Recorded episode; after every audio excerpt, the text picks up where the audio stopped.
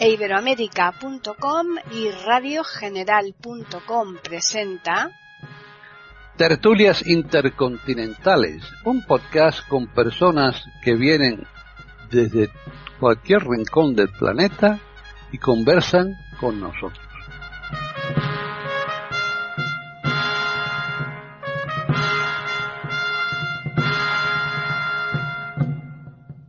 Bienvenidos otro día más a Tertulias Intercontinentales en iberoamérica.com. Soy Paqui Sánchez Galvarro. Hoy está nuevamente conmigo Antonio Cuellar Ruiz. Él está en Talavera. Creo que está con, cogiendo una, una balsa de estas, una barquita, porque creo que llueve ahí a manta, ¿no, Antonio? ¿Qué tal? No, no, no es por la lluvia, no. Ah, bien, bien, Es por otra cosa, ¿no? ¿Sabes nadar? Sí, guardar la ropa, ¿no? También, ¿no? Vale. Bueno, pues mm, guarda la ropa, pero ponte un chaleco salvavidas, además. No me digas. ¿Tú crees que le voy a necesitar? Sí, sí, sí, sí, sí, sí. Madre mía, uy, me, estoy temiendo yo Somos algo. de los pocos supervivientes de lo que voy a contar, porque claro, si no fuéramos supervivientes... No lo podíamos contar, ¿no? Desde el otro lado y sería mucho más macabro. Pero bueno. Sí, sí. o sea Vamos a hablar de lo que se llamó en su momento, yo creo que mal llamado, pero bueno, el Titanic español. Vamos a hablar de un naufragio hmm. muy cerca de la fecha del famoso Titanic. Estamos hablando de la primera, de la primer tercio del siglo XX. Vamos a hablar del naufragio del príncipe de Asturias. Dirá la gente, ah, ¿qué dice este tío? Si ese barco está... No confundir con el portaaviones del mismo nombre. Claro. Que todavía creo que presta servicio, no lo tengo muy claro. Bueno, estamos hablando de un barco mm, que se hizo donde se hacían todo. Ahí en, en, Cádiz, ¿no? o en La Coruña. No, no, no, no, no, no, no, no, en Inglaterra. Ah. Nosotros, toda, nuestra industria naval todavía no, no daba para hacer En aquella época, ¿no? Claro, estamos hablando, mm, a ver, por ejemplo, el Titanic y el Olympic, que son gemelos, porque se solían hacer como de dos en dos. Sí, es verdad, eso es cierto. Eh, se hicieron en los astilleros de Belfast, o sea, Irlanda del Norte. Estos que, este que vamos a hablar hoy y alguno más, porque este también tenía otro gemelo que se llamaba Infante Isabel, se hizo en los astilleros de Kingston, en Glasgow, la compañía Russell and Company y tal. Y era, mm, lógicamente, eh, la industria naval eh, inglesa era la que pitaba en la época. Ya. Porque mm, hay que recordar que los primeros que utilizaron el vapor para propulsar aparte de un invento que hubo, un intento que hubo de hacer un vehículo por, por carretera, por decirlo así, los primeros que mm, utilizaron el vapor para eh, transporte fueron los ingleses con el tren, el ferrocarril, y más tarde el vapor adaptado a, a los barcos. Y al principio los barcos llevaban propulsión a vapor y vela. Ya pero hasta muy entrado el siglo XIX. ¿eh? Y, mm, lógicamente, Inglaterra, que era un imperio marítimo y que tenía claro que un imperio marítimo parece una tontería, pero hace falta mucho barco para mantenerlo. Desde luego. Eh, aquí no se tenía tan claro y no se hizo lo, como, las cosas como se debieron de hacer, pero bueno. Y entonces ellos eran la, la, la cabecera de la industria naviera de la época. Entonces, eh, esta la compañía que vamos a hablar ahora, Pinillos Martínez y compañía de Cádiz, tenía varios barcos. Era una naviera muy importante. ¿eh? Entre ellos tenía este y el gemelo. Este se vota el año 14, o sea, se pone a funcionar el 30 de abril del 14 a hacer las pruebas, que se llama. Ya. Y su primer viaje es en agosto de ese año. El trayecto era, pues nada, pues Barcelona-Buenos Aires, ¿no? Bebé. Así como... Cualquier cosa, como el que está aquí a la vuelta de la esquina. 10.000 kilómetros, hmm. un poquito más. Sí. ¿Mm? Eran barcos correos, o sea, llevaban, además de pasajeros, llevaban carga y llevaban, transportaban cosas porque eh, había que rentabilizar estas cosas, ¿no? Claro. Eh, como digo, tenía un gemelo, que era el infante Isabel, que se había votado antes. Entonces, este barco, vamos a decir las características en términos marineros y luego lo traducimos a lenguaje vulgar. Eh, tenía una eslora de 140 metros. Grande, ¿eh? Sí, pero por ejemplo el Titanic tenía casi 100 metros más. Ya. ¿Mm? Bien. Una manga de 18 y un puntal de 10. Ahora, traducido, que mucha gente lo sabe, pero bueno, hay gente que no, Hmm. estamos hablando de 140 metros de largo, Eso es. 18 de ancho y 10 desde nivel del agua hasta Arriba. Y 8, Hmm. y 8 metros de calado, o sea, por Hmm. debajo de la línea total. Cosa muy importante a la hora de entrar en puertos y ir por ciertas zonas para no dar con la barriga en el suelo. Efectivamente, claro. Y era un barco mm, de lujo, era, diríamos, la joya en aquellos momentos de la Marina Mercante Española. Tenía, pues, una biblioteca con asientos de cuero, con remates de madera y de caoba, eh, un comedor acristalado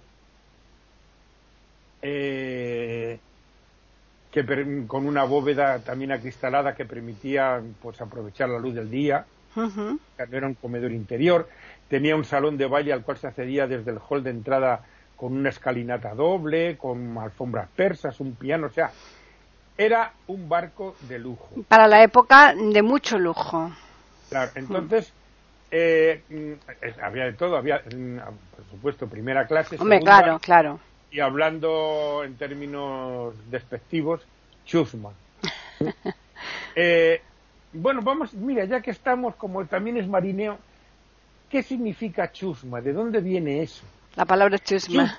Claro, chusma viene de la gente que, de, de los galeotes, los que eran condenados a galeras, se les llamaba chusma. O sea que es, al final es un término que ha salido del mar. Fíjate, qué curioso, ¿eh? Y, y luego se ha degenerado pues en, en los que no son de familias acomodadas. Entonces tenía 150 plazas de lujo, que en una de las charlas que he oído, el billetito en esa clase valía el equivalente a 15.000 euros de ahora. Madre mía. Ojo. O sea que se lo podía permitir, pues, mm, Pues, gente hombre, muy, muy, ahí muy contada. En este viaje, que el último viaje, iban empresarios, Mm. iban escritores, Claro. diplomáticos, Mm. juristas y tal. Ujú. ¿eh? De distintos países, ¿eh? Claro, claro. Españoles, argentinos, americanos y tal. Chilenos, ah, eh, cubanos, etcétera. Luego había 120, 150 plazas de primera, 120 de segunda y el resto hasta mil y pico de gente que iba de sin papeles. Fíjate. Señores. Que siempre ha existido eso. Eh, no, claro, hombre, claro, claro. Y nosotros hemos sido uno de los países que más despapelados hemos estado. Que se nos olvida el problema de no mm, eh, ver la historia o tal o es esto. Nosotros iba mucha gente a buscar fortuna a América y fuimos recibidos con los brazos abiertos, cosa que ahora cuando vienen no es tan así. Hombre, yo creo que aquí- bueno. yo no estoy de acuerdo. Yo creo que aquí en España precisamente se acoge a todo, a todo lo que, a todos de- y de a todos lados. O sea, bueno, bueno, tú sabes que hay ciertos partidos políticos no, en no. que mm, llueve- si no llueves por los inmigrantes, si llueves por los inmigrantes. Ya, no, no, Si no, pierde el Barcelona por los inmigrantes. si no- para nada, no estoy ahí no estoy de acuerdo contigo. Claro que no, claro. que no. bueno, Claro. seguimos, pero hay pues. quien se dedica. Entonces, era una- estamos hablando, el, el viaje final se hace, es- empieza el 17 de febrero Hmm. de 1916, o sea, se en plena Primera Guerra Mundial. Exacto, sí, sí. Y mucha gente huía de Italia también para ir para allá, porque mucha gente iba con billete y también existían los polizones. Hombre, claro. O sea que a veces la, la gente que iba en el barco no estaba toda. toda registrada, por decirlo así. Entonces, este barco zarpa mm, en su última singladura el 17 de febrero de Barcelona. Al día siguiente recala en Valencia. Al siguiente en Almería. Al día y pico, o sea, estamos hablando de jueves, el viernes en Valencia, el sábado en Almería. Y la madrugada del domingo al lunes pasa por el Cabo de Trafalgar y llega a Cádiz. Eh, que era la sede de la naviera. Claro. Este digamos, estaba matriculado en Cádiz. Esta naviera era muy potente. ¿eh? Sí, sí. Tenía este barco, tenía la Infanta Isabel, que era gemelo, el Balvanera, que quizá de para otro programa fue también un, un buque que naufragó en Cuba y tal. Y tenía una flota muy importante. Y de ahí sale para Canarias. Y tarda dos días, que es lo que se tarda ahora, ¿eh? Sí, claro. Hombre, ahora, se, ahora se tarda menos, pero vamos. No creas. hombre, que, hombre, que me lo vas a contar a mí que yo he ido hace 20 años o 30 años a Canarias y tardé un día y medio, o sea que no. yo he ido en barco.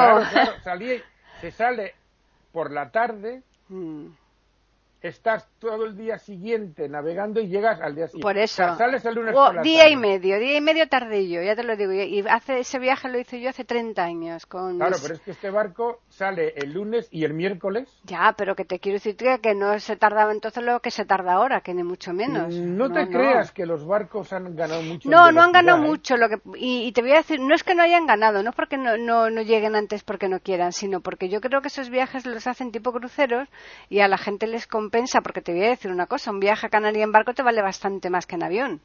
Bastante más, te lo digo porque lo he hecho yo. Sí, sí, sí. he ido en el Manuel de Soto y en el y he regresado en otro que es el gemelo de ese, el JJ Sister. Y te digo y te digo yo que esto lo he hecho yo hace 30 años ese viaje, ¿eh? 30 o quizás un poco más, ¿eh? Es que, por ejemplo, la, hablando de velocidad, la velocidad de este buque era 18 nudos. Hmm. Expliquemos. Eh, en tierra decimos, este coche va, eh, alcanza los 250 kilómetros por hora. Siempre hay que añadir el por hora. Sin embargo, en el mar, cuando dices 18 nudos, ya va incluido el nudo por hora. Hmm. Están escuchando tertulias intercontinentales en iberoamérica.com. ¿Mm? O sea, eh, la, milla por hora. Ya. O sea, nudo significa milla por hora. Eh, la milla marina son 1.800 metros. Sí. O sea que eh, para calcular 18 nudos, pues 36 kilómetros por hora menos el 20%. Claro. O sea, unos 29 kilómetros por hora, que ya está bien, ¿eh? Sí.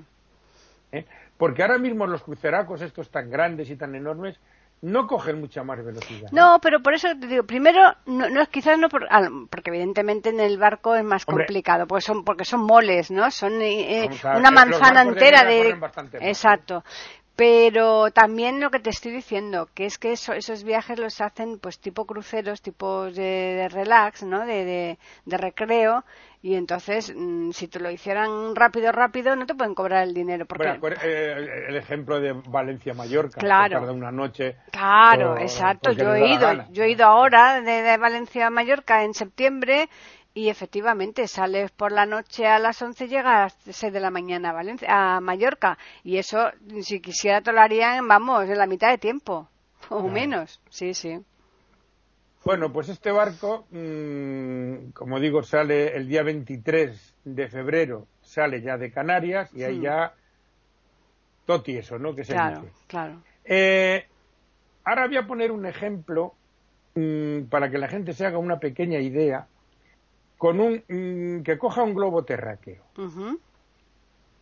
y mm, mida de Southampton, que está al sur de Inglaterra, o sea, en la orilla de enfrente de, de, la Bretaña francesa, más o menos, eh, o sea, eh, en, el, en, el, lado norte del Canal de la Mancha, y haga una línea hasta Nueva York. Y luego que coja Mm, solo desde Cádiz, voy a quitar la singladura de Barcelona a Cádiz, que como hemos visto mm, son cuatro días, porque es que es rodear toda la costa mediterránea claro. española, ¿eh? y así de que cojan Cádiz, Buenos Aires. Pero es que eso también te lo hacen, Antonio, para cogerte gente de todas esas ciudades. Claro, claro. porque para ser rentable, ¿no? Claro. Era un barco correo. Claro, ahora, claro. explicaré lo que lleva. Era un Hmm. barco correo, como los trenes. Exacto. Tienen que hacer parada, Por- y otras cosas para recoger gente y rentabilizar. Y rentabilizarlo, exacto, exacto. Mm. Pero ya una vez que sales de Canarias, ahí ya no hay renta que valga. y No, eso- ahí no queda otra. Entonces, de Cádiz a Buenos Aires hay 9.000 kilómetros o más. Mm. De Southampton a Nueva York hay 5.000. Estamos hablando de casi el doble. Sí. Ahora, este barco, curiosamente, es una cosa rara que en los barcos lleven estas cosas, llevaban hasta prismáticos.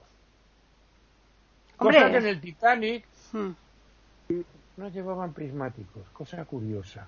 Ajá. O sea, vas a pescar y te dejas la caña en casa. Ya. Pero bueno, mm, ya hice un programa con Hilario sobre el tema del Titanic, no más para mentir. Entonces, este barco mm, transportaba eh, las sacas de correo, lógicamente. ¿no? Claro. ujú. Eh, un, un coche Renault, eh, 40.000 libras en oro y un monumento que, mm, que la colonia española regalaba a Argentina por el, el primer centenario de la independencia de Argentina, celebrado en 1910. Y, mm, claro, en la- los marineros tienen sus supersticiones y sus cosas, como casi todo el mundo, los Ujú. toreros, los bueno. Pues la historia del monumento este es curiosísima. Eh, mm, se encarga, antes de 1910, lógicamente, a un tal Agustín Querol Subirás. A los cinco meses muere. Se lo encargan a otro. Y también. Al cabo de unos meses muere. Se lo encargan a otro. Y al final lo acaba. Ya fuera de fecha, claro. Claro. Cuando se quiere llevar a, a Argentina en el 14, la familia del primer. mm, a todo esto había tenido también retrasos por huelgas en, en las carreteras de Carrara, bueno, lo de siempre. Mm. En el mármol, ¿no? ¿Te No refieres? conozco, sí. No conozco una obra que se acabe en plata. No, ninguna, me da igual que lo que sea. Y, y Eh, bueno, que la- las de las casas tampoco, ¿eh? Bueno, bueno, bueno. Esas menos. Bueno, entonces cuando ya se van a llevar esto, la familia del primer escultor lo embarga. Ah. Conclusión, que el monumento sale de Barcelona en este barco en 1916. O sea que, claro, eh, aplicando el refrán, es más vale tarde que nunca. Hombre, desde luego, pero vamos. Eh, era, tenía no sé, un montón de estatuas, entre ellas una ecuestre del general San Martín. Bien. Pues ya partimos con, eh, diríamos, la, la historia un poco nefasta de este monumento. Eh, en un viaje, porque este barco se hunde el 5 de marzo. O sea, estamos hablando de 17, 12, 17 días. Casi el día de mi cumpleaños, oye, menos mal que fue al día siguiente. Bueno, yo no sé si fue la madrugada del 4 al 5, porque ponen 4, ponen 5, pero por ahí, por ahí. Porque pues, lógicamente se hundió de noche, claro. Claro, es cuando peor se ve normalmente. lógicamente. Eh, entonces, el capitán del barco, un tal mm, Lotina Abrisqueta, Ujú.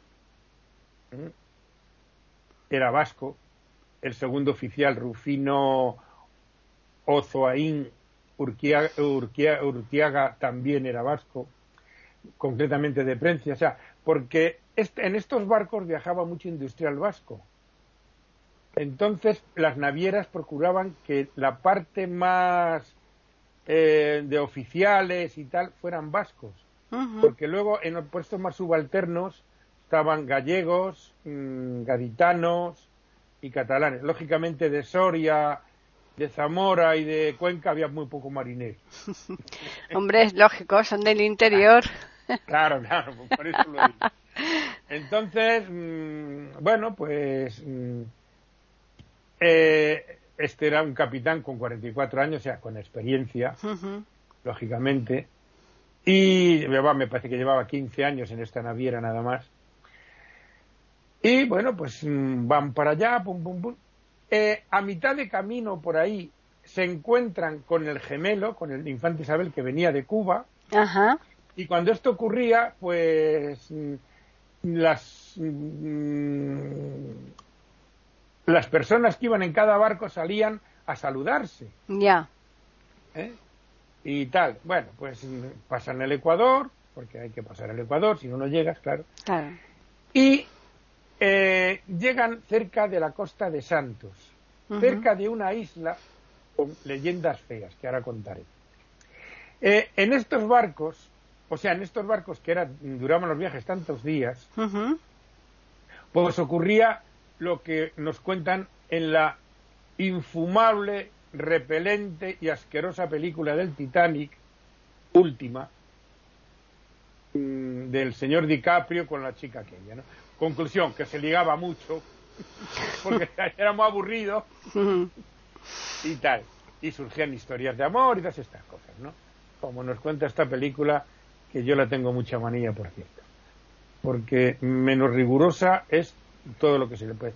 Se puede poner una historia de amor, pero no falsear la realidad. Bien, vale.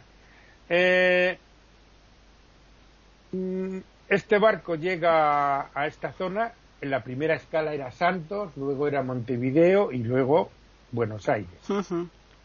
Y hay una isla cerca que se llama la isla de San Sebastián, que parece ser que tiene uranio, tenía algo que mm, mm, estamos hablando de 1916, ¿eh? Sí, sí. Cuidado, que no había GPS. Claro. A veces hay que situar un poquito.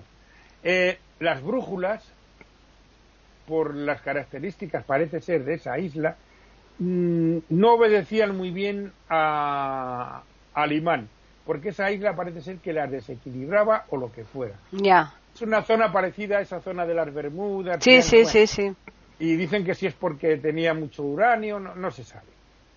Es, vamos a meterlo en las leyendas, ya. que en el mar hay muchas. Y había otra leyenda que en esta isla fue, eh, hubo un motín contra un corsario que no pirata, que no es lo mismo corsario que pirata, eh, un tal Cavendish. Y la tripulación lo arcó en esa isla y tal. Parece ser que en esa isla mantenían mucho tiempo a los esclavos antes de llevarlos también a, al continente. O sea que, mm, volviendo a leyendas y elucubraciones de estas tan divertidas, aunque poco claras, era una zona de, vamos a decir, de almas en pena, una zona fea, una zona... ¿eh? Bueno, eh, el caso es que este barco llevaba varios días con tiempo nublado. Ya estamos hablando de la época en que el, el sextante todavía era fundamental. Ya, claro. No había radar, por supuesto. No, no, por supuesto, claro. Y para tomar la posición necesitas sol y estrellas. Si no las hay, Malamente. vas un poco a... A la deriva.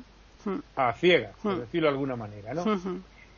Entre eso, el temporal una niebla tremenda y tal, y las corrientes, pues eh, en un momento da, da un destello, un faro, y se dan cuenta que están cerquísima de la costa.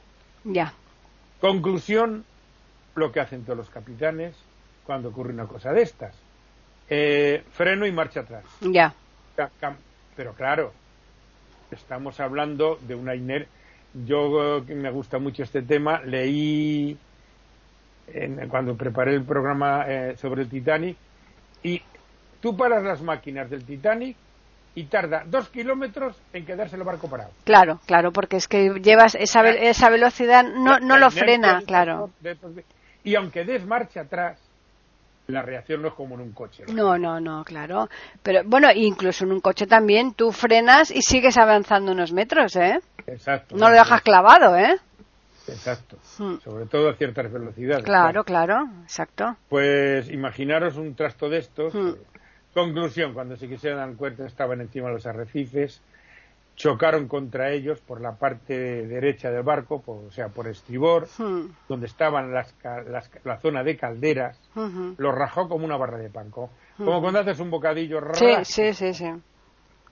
¿Qué ocurre? Entra el agua a las calderas, estallan, se produce agua hirviendo que mató a mucha gente. El barco se hunde en 10 minutos porque hay más explosiones y el barco se destroza cada vez más y tal. Aquí no murió mucha gente, vamos, no murió mucha gente, murieron porque el barco solo llevaba entre tripulantes y, y pasajeros, no llegaban a, a, 600 personas. Ya, hombre, porque un viaje muy costoso, claro. Claro, claro, es que mm. Se dice que sí un torpedo, cosa que no, no fue así, no fue así. Sí, sí fue así con el barco que llevaba a, Enrique Granados, que fue por estas fechas también, ¿eh? fue hundido por un submarino alemán. Entonces, mm, el barco se hunde muy rápido y claro, aquí mm, se salvan mm, cincuenta y tantos pasajeros y ochenta y tantos tripulantes. Están escuchando tertulias intercontinentales en iberoamérica.com. Siempre sale el capitán, por supuesto, muere ahí. Eh, tal, porque no sé cuánto, porque no sé qué, porque son muy... Claro, la explicación es bastante simple. A las cuatro y pico de la mañana, la mayoría de la tripulación está despierta y mientras que los, los, los demás están durmiendo. Está hmm. preparando el día. Claro.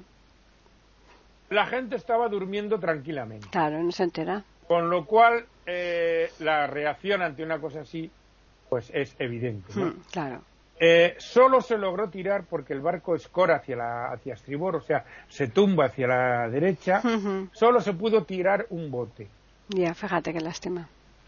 Y aquí mm, hay distintas informaciones, parece ser que este que si fue el bodeguero del barco, que si fue el segundo oficial, el tal Rufino Zoain eh, Urtiaga, el caso es que, bueno, lograron salvar a bastante de gente que se tiró al agua, lograron, porque el problema siempre cuando se hunde un barco es irte lejos del barco, claro. porque el remolino que hace te traga. Te traga, te traga, claro, mm, te atrae. Mm. Y, mm, bueno, pues salvaron a bastantes y tal.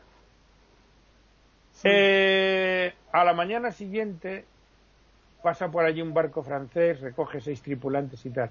Y un poco más tarde pasa el, eh, otro barco español que también hacía esa ruta, porque era una ruta muy. Eh, que había mucho tráfico entre Buenos Aires y España, entre Vigo, Barcelona, Cádiz, etcétera. Y mm, el Patricio Satruste, y solo pudo coger cadáveres ya. Entonces, claro, mm, ¿por qué se hundió? ¿Qué pasó? Eh, la culpa, pues, del capitán, claro, no, jorobado de, de los tripulantes no puede ser, ¿no? Eh, pues no sé, no hay, pero claro, es que, porque claro, es que evidentemente seguro que este señor había pasado por ahí 40 veces. Claro. Pero a lo mejor en esas circunstancias no. Eh, un mal cálculo, un mal, estamos hablando de una época en que no había los medios que hay hoy. Hombre, por supuesto. Que también hay colisiones de barcos. Hombre, y tanto. o sea que, eso ya es más grave hoy día, ¿no? Mm. Por ejemplo, hay, un naufragio muy famoso también, el Andrea Doria. Ah, sí, claro. Contra el Estocolmo, mm.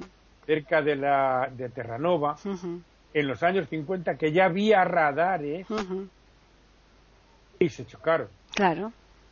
O sea que el mar es el mar. No, el mar es muy peligroso, es muy bonito, pero es muy peligroso y bueno, y, y aun conociéndolo, pues lo que dices tú, este señor estaría harto de ir y venir y sin embargo, pues bueno. Eh, pero claro, es que un error de un par de millas. Uf, te supone una, te supone una, una, ruina.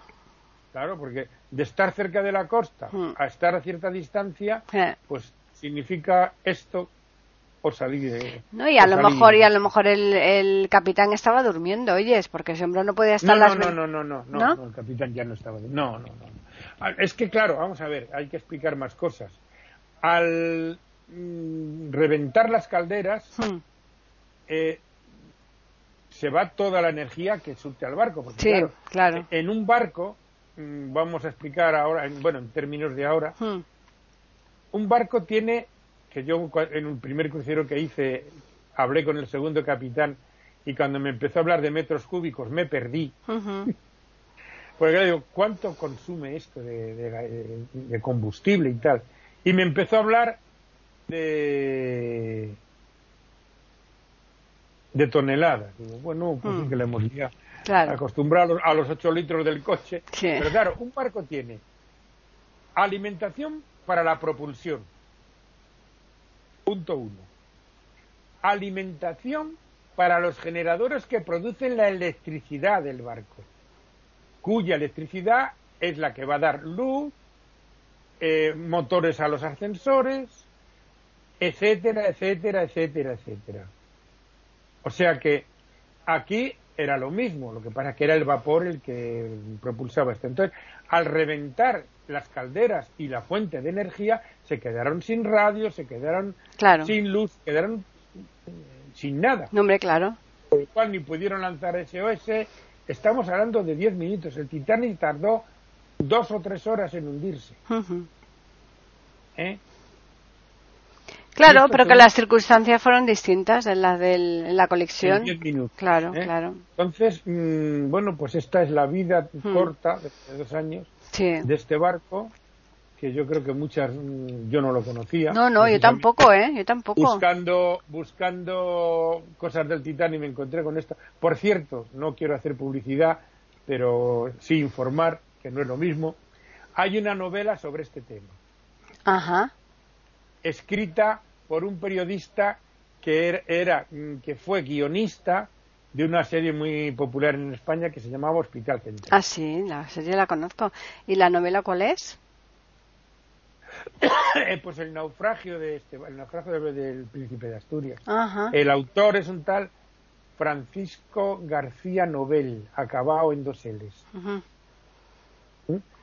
Y, y bueno, pues esta es la historia de este. Mm. Tú antes has nombrado a Satrústegui, que es precisamente eh, tenía era dueño de una de, de- de una naviera ahí en el País Vasco, en San, Sebastián, ¿no?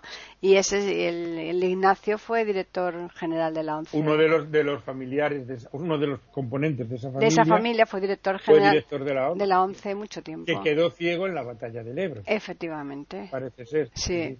Y entonces Pues el- sí. La naviera, como digo, era Pinillos, que era de Cádiz, que Hmm. tenía muchos barcos. Eh, y bueno, pues mm, la época era la que era y eh, había mucho trasiego de barcos. No, no, había mucho trasiego, claro. Yo, yo, por porque ejemplo, hasta que viene la aviación prácticamente, vamos a decir ya, después de la Segunda Guerra Mundial y empiezan los vuelos transoceánicos, la única manera de cruzar el charco era... hombre, era no así. quedaba otra, no quedaba otra. Claro. Yo, yo en este en este viaje que hice a Canarias, como te comenté antes, eh, que mis hijos eran pequeñitos, íbamos también con un matrimonio amigo nuestro, Emilio García Perpiñán y la mujer, Paquita, y casualmente eh, en el viaje de vuelta, en el JJ Sister, el capitán del barco era íntimo amigo, había estudiado con Emilio y estu- nos estuvo enseñando todo, todo, todo, todo lo de la, la cabina de mandos, nos lo estuvo enseñando todo. Bueno, y pues es, y es espe- es espectacular, espectacular, ¿eh? Claro, a mí me hubiera, a mí me hubiera gustado hablar con el capitán y digo, mire, Hmm. yo soy mm, como usted, pero frustrado. Sí, pues el- a nosotros nos lo enseñó y todo, me hubiera todo, gustado todo. estar en, en esa sala Hmm. viendo cómo sacan el barco. Eh, pues, Porque precisamente, ahora no tiene mucho mérito, claro. pero precisamente de, de- lo que me he informado para hacer este programa, este capitán era un artista manejando el barco en puerto, Sí, sí, sí. Hmm. que es lo complicado, porque en medio del mar hay muchos... Hombre, claro, ahí no tiene problema. Y estos barcos de la época Hmm.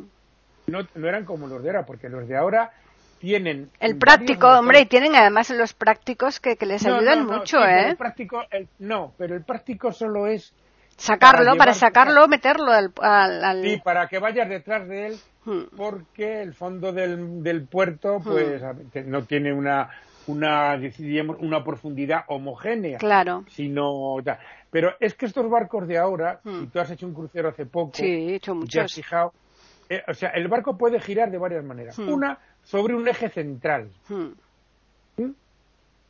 Otra, sobre un eje que iría sobre la popa. Sí. O sea, sobre la popa gira el barco. Es que eso depende, claro, de, la, complejidad del puerto. claro, puede ir totalmente de costado. Exacto, exacto. Es que si eh, no hay margen. Claro, entonces diríamos, para aparcar, hmm. imaginaros que un coche lo pudieras manejar de esa manera. Sería una maravilla. Hombre, claro, claro, eso sería fantástico. pero, eh, eh, lo que dices tú es cierto, ahora, ¿eh? Claro, ahora es más fácil porque llevan unos motores y unas hélices convertibles, claro, claro. Hmm. Pero en esta época no. No, no, por supuesto. Yo uno de los... Y, y, hasta hace no tanto, me, lo, me, lo comentaba mi hermano en los años 70 que estuvo destinado en Ferrol, los petroleracos estos, eh, los arrimaban cerca del muelle y luego los que los que lo pegaban al muelle eran los remolcadores dándole mm, empujones. Fíjate, imagínate tú. sí, hasta que los pegaban, ¿no? no, no, yo es que, por ejemplo, me he encontrado en eh, un crucero que hicimos por los fiordos eh, que había uno de ellos que, que, es que no había margen, no tenían margen para, para hacer todo el, el atraque, ¿no? Y, la salida del y bueno y era, era la gente se, se asomaba, ¿no? A verlo porque por lo visto era un espectáculo, ¿no? Hombre, claro que es un espectáculo. Hmm. manejar un cacharro de esos hmm. y ahora digo que ahora no tiene mérito de entonces, por supuesto, porque ahora cámaras, lo otro, lo de más allá, pisos, pero, sí, pero aún así. Sí Aún así, tiene, hay que ser efectivamente un maestro. Claro, claro, claro. Sin ninguna Por eso digo que a lo mejor a veces, pues a lo mejor esto no tomó la decisión correcta. Puede ser, puede ser. Yo qué sé. Porque él pensaba haber llegado un día antes y debido al temporal retrasó. Fíjate. Hmm. Pero claro, estamos hablando de que mm, jugaban como ahora los cruceros hmm. con muy poco margen de fechas, porque yo me acuerdo hace, pues, antes del 2008. Y digo antes del 2008 porque en el 2008 fue el primer crucero que hice. Están escuchando tertulias intercontinentales en iberoamérica.com. Hubo un problema de un barco, un crucero, que mm, eh, pues, pues en, pleno invierno, en febrero, a la altura de las Baleares, ¿Sí? que le pilló un temporal, porque la zona, el triángulo entre Barcelona, las Baleares y la costa azul francesa, lo que es el Golfo de Lyon, las sí, sí, a veces agarran unos temporales, y es el Mediterráneo, pero unos temporales serios. ¿eh? Sí, bueno, también pasa lo mismo ahí con yendo hacia Canarias, ¿no? Con en el estrecho. En el sí, pero también bueno, el estrecho es un... Es tremendo. Es tremendo, claro. El estrecho es un mm. sitio muy... Mm. igual que la Costa de la Muerte. Pero es que parece que el Mediterráneo es muy apacible, uy, qué bonito, qué bien. No, no, el Mediterráneo también se cabrea. Hombre. Y entonces una ola dio en esa sala que tú estuviste viendo. Sí, sí, sí, sí, sí. Ya te claro, Estamos hablando de, que van ya con ordenadores. Hombre, claro, ya lo llevan todo. Entonces, la ola dio en los ordenadores y los descuarajingó. Los estropeó, con lo cual hubo un rato que hasta que lo pones manual, el barco estuvo al garete. Y se ven unas imágenes, no sé quién lo estaba cogiendo desde otro barco, que le daba un empeño en una ola de costado y casi llegaba a más de 45 grados de inclinación porque se veía la línea de flotación se, mm, se veía por debajo. Ya, ahí desde luego. Y mujer que estaba viendo eso y yo que la estaba convenciendo para un crucero digo, esta no monta ni las barcas del retiro. la, verdad es que eh, el, el, sitio donde tienen ellos, donde va, la cabina está donde mandos, ¿no? Que, que esto, bueno, cuando nosotros fuimos, en este en concreto, todavía eran eh, botones y botones y botones. pero pero es curioso porque mmm, todo lo, todo, todo el frontal y el lateral de, de la habitación, todo es cristal un cristal tremendo, durísimo, ¿no? Pero todo es cristal, con lo cual la, la, se ve perfectamente, claro. Ahí lo único que pasa es que, bueno, evidentemente si es de noche, pues no hay. Pues ahora no te dejan esas visitas porque por el terrorismo. Bueno, nosotros no es que nos dejaron, es que como el eh, Emilio era, era amigo íntimo de este hombre. Es relativamente más sencillo, pero con el tema este terrorista, porque por ejemplo tampoco te dejan acceder a las cabinas de los aviones. No, claro. Por el mismo tema. Lógico. Que a mí también me hubiera encantado pues sí, sí, entrar ahí, porque es una maravilla pues eso. Sí, desde luego. Eh, son cosas, mm, yo soy un piloto frustrado, un capitán de branco frustrado, un conductor de tren frustrado, etcétera, Bueno, oye, mira, pero eres otras cosas. eres un buen fisioterapeuta. Arreglas piernas, brazos, de todo. Muy muy bonitas, muy eso y una Sí, sí. una curiosidad tremenda. Pues sí. Pues bueno, pues eh, la tertulia ha estado muy interesante, muy bonita y... Poco húmeda, pero bueno. Bueno, como está, está lloviendo, tiene que ser así. Hoy es que se presta eso, ¿eh?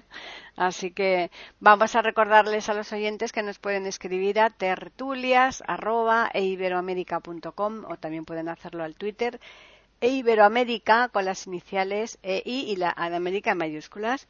Ahora ya, pues, preparar música, maestro. Pueden lanzar un SOS también. También, también. Eso seguro que nos llega, ¿eh? Sí, con el morse, ¿no? Efectivamente. Pues nada, lo como te decía ahora ya, pues nos toca música, maestro. Eh, sí, bueno, no es muy difícil. No, la música. Ya, ya la tengo, ya la tengo. Ah, ¿eh? sí, fíjate. Bueno, bueno. Pero no voy a decir nada. No, hombre, por favor, ni, ni, ni por pienso, ni hablar.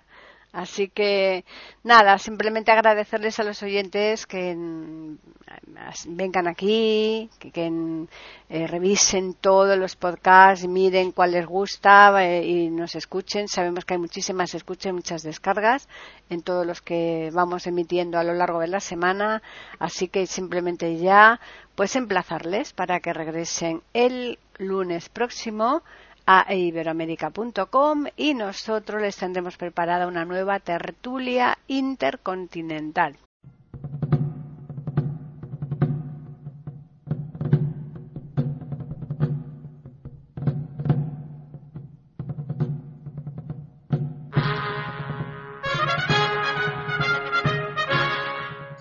Acabamos de ofrecerles el podcast de tertulias intercontinentales aquí en iberoamerica.com y radiogeneral.com. Regresen la semana que viene para un nuevo episodio. Hasta la próxima semana.